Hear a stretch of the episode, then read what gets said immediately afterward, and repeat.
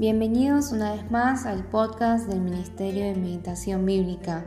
Hoy estamos meditando en Génesis capítulo 42 versículos 1 al 17. Queremos recordarte que puedes chequear nuestro calendario de meditación bíblica en la página web www.meditacionbiblica.com así como también puedes ver en nuestro canal de YouTube muchos más recursos y en especial los panoramas semanales que sacamos cada miércoles que eh, queremos que sean un, complemento, una ayuda para la meditación de cada día. Como siempre vamos a estar teniendo la lectura, hoy lo voy a hacer en la versión NTV y luego vamos a pasar a una breve reflexión. Que el Señor nos acompañe y edifique nuestra fe a través de este tiempo.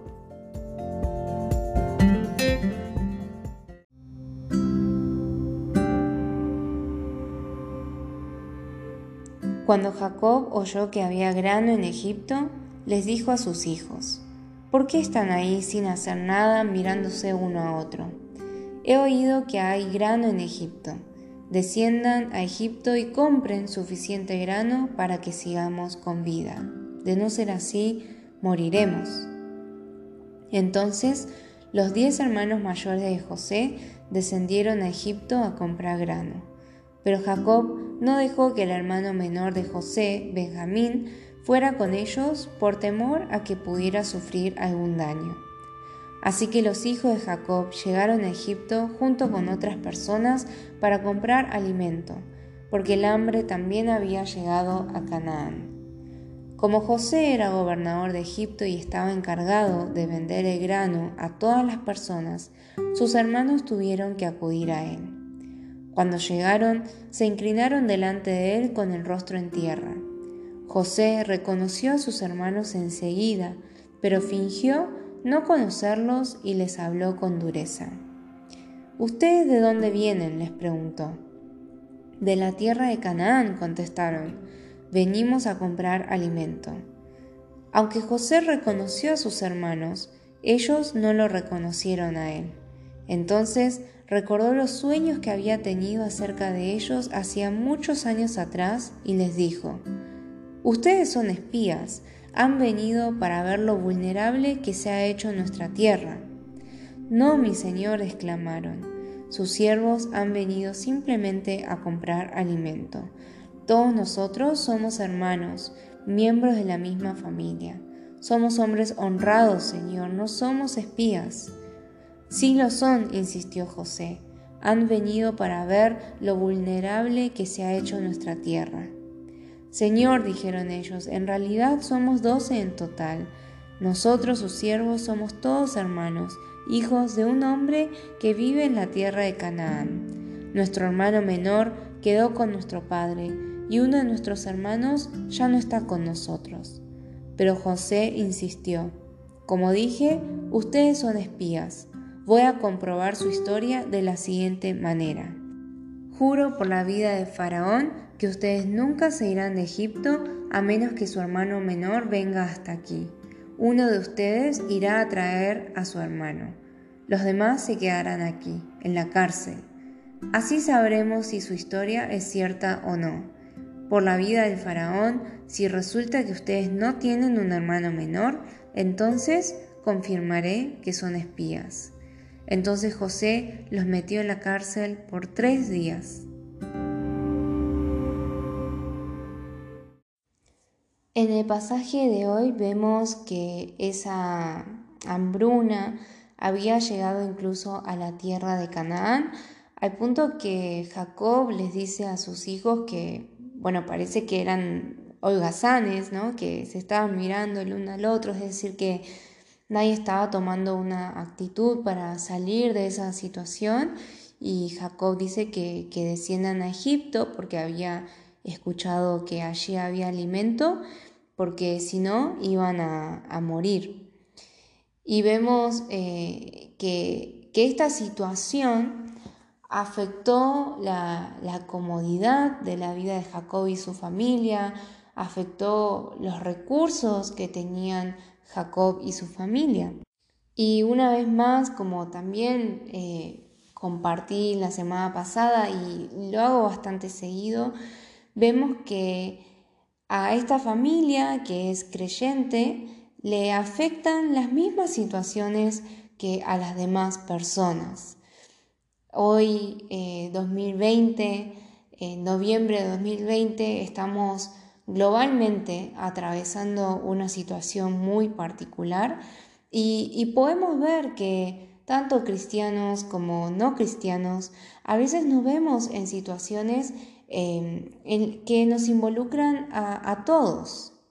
Y si bien después, em, si conocemos el, contexto más amplio, sabemos que, que todo esto estaba dentro del plan de Dios, eh, sabemos que Dios estaba permitiendo esta situación también.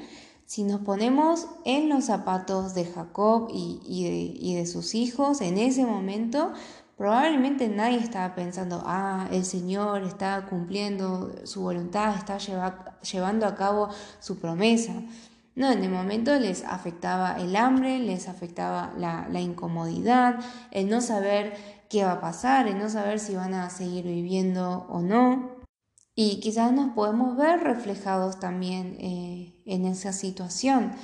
Em, a veces eh, quizás nos presionamos también un poco como cristianos o pensamos, bueno, no, un cristiano nunca tiene que tener miedo, un cristiano nunca tiene que tener dificultades económicas, un cristiano nunca puede enfermarse. Pero vemos a lo largo de Génesis que las enfermedades, eh, la escasez económica, la, la, crisis social, es algo que afectaba tanto a creyentes como a no creyentes. Pero la cuestión está en, bueno, entonces nosotros como creyentes seguiremos mirando la situación y cómo afecta en el aquí y el ahora, o dispondremos nuestra mente y nuestro corazón para preguntarle a Dios qué es lo que nos quiere enseñar a través de esa situación, qué es lo que Dios desea llevar a cabo. Y bueno, aún en medio de esta situación vemos que, que los diez hermanos mayores van, pero Jacob no quiso que vaya Benjamín. Es como que se quedó un poco con el trauma de lo que pasó con José, pero una vez más vemos cómo Jacob continúa teniendo este favoritismo por Benjamín, eh, que era hijo de, su, de su amada Raquel. Y continúa teniendo este trato a pesar de que habían pasado los años. Quizás algo que podríamos aplicar en el día de hoy es si hay algo a lo cual estamos atados emocionalmente y, y no podemos Em, superar, no podemos salir de, ese miedo, de, esas cuestiones emocionales que, nos arrastran y que no nos dejan ver más allá. Y pensar eh, cuánto tiempo estamos con esa actitud y qué consecuencias está trayendo también a nuestra familia o a la comunidad en la cual pertenecemos. Y por último, que quisiera invitarte a, pensar en la vida de José también, ¿no? Él había, realmente había sufrido bastante em, esta traición de sus hermanos que lo venden, después todo lo que pasó en Egipto, y ahora está en un lugar bastante importante. Y en todo esto, bueno, ve que llegan sus hermanos y los reconoce, y dice la palabra que José se acordó de esos sueños que había tenido. Y cuando se acordó de eso, los empezó a tratar como si fuesen espías.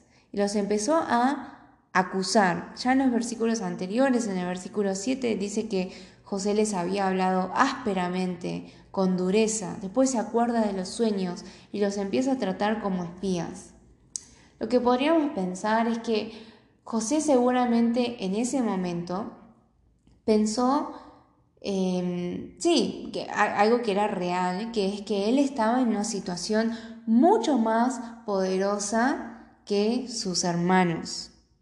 Y en el momento, seguramente casi como instintivamente, eh, José lo que quiso fue pagarles con la misma moneda, ¿no? Que, que ellos sientan lo que, lo que él sintió, por ejemplo, estando en esa cisterna.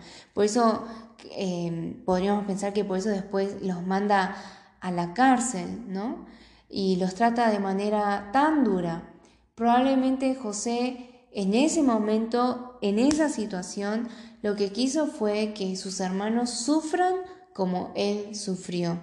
Y usó, o quizás podríamos hasta decir que abusó de su poder para tratar de esta manera a sus hermanos.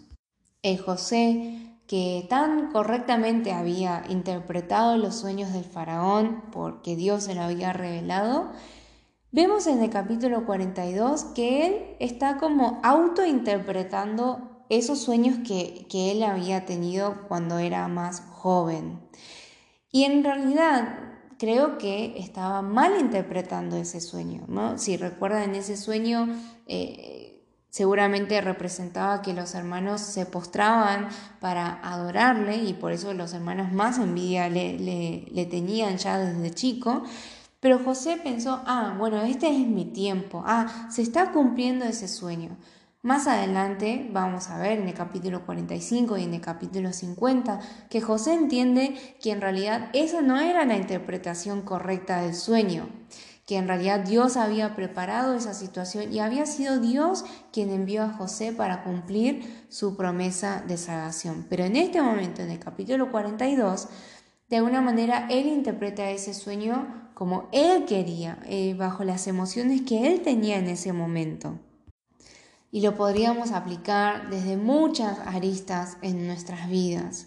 Primero podríamos pensar si, si hay algo de la revelación que Dios nos da a través de su palabra, ciertas verdades, ¿no? Como el hecho de que somos sus hijos, de que Dios está con nosotros, de que Dios nos protege, que quizás estamos interpretando para nuestro propio beneficio o eh, estamos abusando también del lugar en el que estamos, ¿no? Sea en nuestra familia, sea en nuestro trabajo, sea porque estamos en una mejor posición social o económica. Hay algún aspecto o, hay alguna persona con quien pienses que estás abusando de tu lugar, de tus capacidades y encima interpretando incorrectamente ese lugar en el cual estás porque Dios permitió que estés.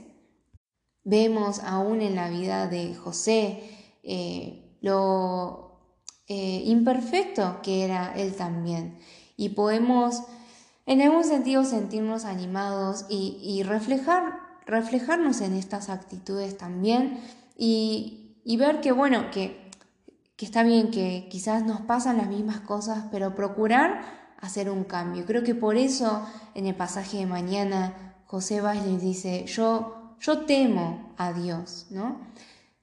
Eh, ¿Hay alguna situación en este día o hace poco que, que hayas tenido en el cual te han invadido las emociones o que hayas eh, abusado de, tu posición como cristiano o como hijo de Dios.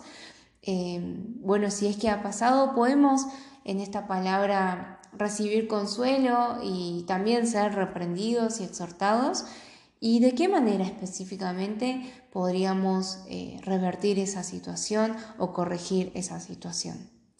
Esperamos que, estas reflexiones nos puedan ayudar a obedecer concretamente en nuestra vida cotidiana, desde lo más pequeño, eh, obedecer, tener una vida de fe íntegra delante de Dios, en la cual amamos a Dios y amamos a nuestro prójimo por el poder de su palabra.